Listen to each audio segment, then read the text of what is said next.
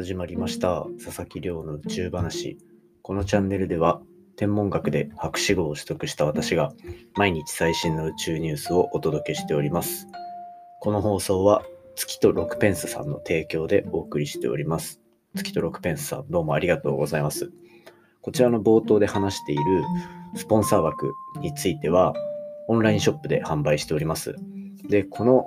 スポンサー枠はですね、まあなんか私自身がお金を稼ごうとか、そういうところの趣旨ではなくて、まあ、こう、ポッドキャストで何かマネタイズのポイントができるっていうのを周りの人に教えられるようなものであったりとか、あとはまあ、えっ、ー、と、私自身の懐に入れるわけではなく、このポッドキャストチャンネルを、こう、日本一の、今科学ポッドキャストランキング日本一取らせていただいてるんですけど、ここから日本全体の日本一取りに行くための設備投資だったりとか、もろもろに使わせていただきますので、ぜひ興味ある方は、天文やスペース、ベースで検索してみてください。よろしくお願いいたします。ということで、今日の本題はですね、スペース X が世界中にインターネットを届けようとしているスターリンクプロジェクトというものについてお話ししていきたいと思います。で、こちらですね、えっ、と、もしかしたら知ってる方もいるかと思いますが、本日公開された空畑と呼ばれる宇宙ビジネスのこうウェブメディアになっている空畑の記事にを元にして話すんですけど、まあ、何を隠そう。これを書いたのは私でして、で、まあ、1万文字弱ある結構ボリューミーな記事なので、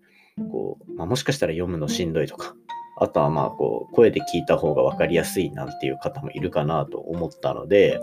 今日と明日2本連続でこう、まあ、書いた時の感想も含め、空畑での記事について、まあ、ゆっくり解説していってみようかなと思っております。で、今回お話しさせていただくこのスターリンクプロジェクトっていうのは、まあ簡単に言うと、世界中の今まだインターネットにつなげていない人を含めて、そこら辺の人にインターネットを届けてあげたいと。で、しかもこれが相当大規模なプロジェクトになっていて、聞いてるだけでもかなり面白い雰囲気がプンプンしているので、こちらについて、あの、これ多分聞くだけで、現状のスペース X のそのスターリンクと呼ばれるプロジェクトは完全に網羅できると。これ、この記事書いてる時俺日本一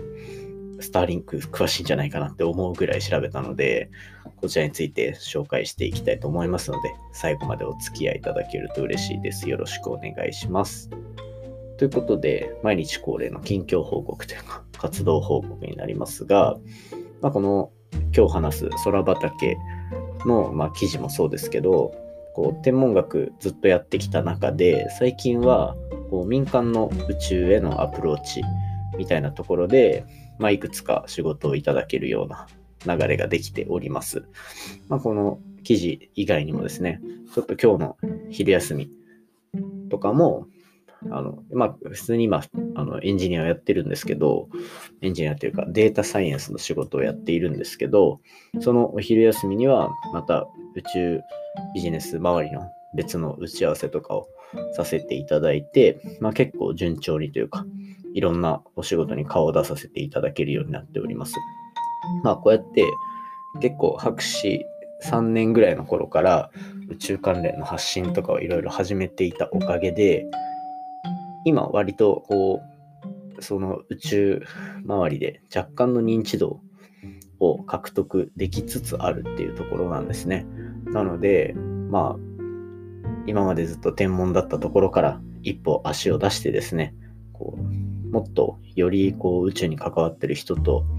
あのつながっていけるような、まあ、そんな生活の仕方をしていきたいなと。で、まあそういうところにシビアに結構参加していきたいので、なんか残業とかしてる場合じゃないんですよね。まあなんかそういうところもまあ意識しつつ、こう効率的にいろんな仕事をやりながら、まあ皆さんにお話しできるいろんな挑戦っていうところを作っていけたらいいなと思っておりますので、まあ、今後もあのこちらのポッドキャストでそちらあたり、その今どんなことやってますよとかっていうところ共有していきますので、毎日聞いていただけると嬉しいなと思っております。ということで、まあ、こんな感じで、あの、なんでしょう今後はもっと宇宙ビジネス寄りのこともやっていきますというお話でした。では今日の早速本題に入っていきましょうか。今日の本題は、スペース X が世界中にインターネットを届けるスターリンクプロジェクトとはというお話で、2本立てでいきたいと思います。まあ、どっちだけ、どっちかだけ聞いても全然わかる内容だと思うので、そこは気にしないでください。で、まあ、まず、今回話す内容なんですけど、これ、スペース X、こちら皆さんご存知ですよね。あの、イーロン・マスクが率いる宇宙産業。で、一番有名なのはやっぱロケット打ち上げです。あの、繰り返し使えるロケット。で、そんな中で、スペース X 実はもう一つ宇宙事業を広げていて、それがスターリンクプロジェクトと呼ばれるものなんですね。これ、すごいざっくり言うと、まあ、今、世界中でインターネットに接続できる人っていうのは、まあ、大体50%程度と。なんか今年ようやく50%を超えたとか、そういうレベルなんですね。まあ、そんな中で、世界中は、こう、IT どうのこうのとか言ってるわけなんですよ。で、そんな中で、このスターリンクっていうのが目指すのは、その残りの半数にインターネット接続を届けようと。しかも宇宙から。っていうお話ですね。それがスターリンクプロジェクト。どうやってやるかっていうと、えっと、人工衛星を今の予定ではまず1万2000機とか飛ばして地球を覆ってあげるんですね。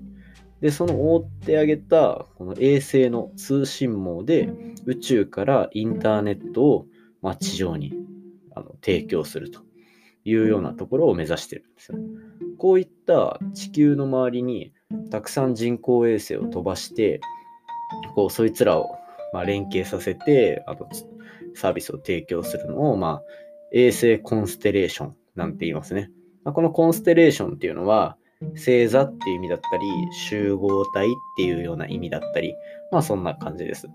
で、それ、まあこうやって、あの、コンステレーションを作るぐらいの1万2000機とかを打ち上げる、まあコストって半端ないじゃないですか。けど、まあ、ご存知の通り、自分たちでロケットを打ち上げられますので、なんかその発注コストとかっていうのは最小限に抑えられるわけなんですよね。で、なので、こうまあ、こういうのも可能になるという、まあ、ロケットというある種インフラを持っているからこそこんだけ大量の打ち上げができるっていうところはあると思いますね。で、まあ、このさっき言ったみたいに世界中にはまだ50%しかインターネットに接続できる人がいないわけですよ。ただ世の中の億万長者と言われる人というかお金を稼いでる人たちの大半はやっぱり IT とか、そういう部分に必ず片足を突っ込んでいると言っても、まあいいわけですね。なので、これ、単純に考えてください。どれだけのこうお金がまだ眠っているかと、市場規模がどれだけ拡大するのかというところがかなり注目になってくると。で、この、まあ、宇宙業界全体ではかなりこう、あの、宇宙ビジネス全体ですね。これが、まあ、36兆円とか、何しは、こう、まだあと20年とか経つと120兆円とかの、まあ、市場規模になってくると言われてます。で、その中でも、このインターネット事業とかを提供するようなサービス、あの、そのお客さんに物をいろいろ宇宙空間から提供するような、まあ、お客さんサービスは、なんとその120兆円あるうちの、まあ、10兆円程度は、えーとまあ、このインターネット接続だったりっていうので、あの市場が分けられていると。なので、これ、まあ、単純に宇宙からそういうのを提供するだけで10兆円で、なおかつ、今までこうやって IT の通信とかもろもろっていうのをあの地上で提供していた部分と、もう今後競合になっていくなんていうところを考えると、もっと伸び率はえげつないことになると。で、じゃあ、こう、イメージしてみてください。地球の周りに1万を超える人工衛星をこうまばらに作ることで、あの配置することで、インターネット通信を提供するわけなんですけど、なんとなくですよ、このテレビの中継とか見てて、衛星通信とか見ててもそうですけど、なんか画面が歪んでしまったりとか、音声が遅れたりとか、っていうところで、なんかそのインターネット接続としての安心度、まあ、言ってしまえば2つですよね。こう、遅延しないのか、通信が遅れないのかっていうところと、通信のスピードっていうのはどんなもんなんだっていうところがまあ気になるところだと思うんですよ。で、そこなんですけど、まず、今回、スターリンクが提供する通信速度。これは、まあ、大体 5G と同じぐらいのスピード感は提供できるということなんですね。で、まあこれ、単純にこう、まあ、5G 使ったことある、ない、あると思うんですけど、基本的にはやっぱ 4G とかで、スマホである程度のことはできるわけじゃないですか。で、今全くこう通信網が整っていない地域でその 5G レベルのものが提供できるってなったらもうこれはもう革命的ですよね。まあ、なのでこうこのスピードに関しては何の問題もないと。でこのプラスでスターリンクが求めるその通信の遅延ですね。命令を送って反映されるみたいな。でこれはなんか最終的にはオンラインゲームとかができるようなそれぐらいのこう遅延つまりはほとんど遅延が起こらないようなまあ、えっと、かなりスピーディーかつ、まあ、スピーディーなこう通信が可能になるっていうところが、まあ、大きくあります。で、実際にこれ、もう、アメリカの一部とか、ヨーロッパの一部では、あの宇宙からのあの通信が始まってるんですね。だいたい1000機ぐらい打ち上がっているので。なので、これ、こう、お試し版みたいなものがすでにこう提供されていて、その通信速度で言うと、まだこう 4G 回線の10%とか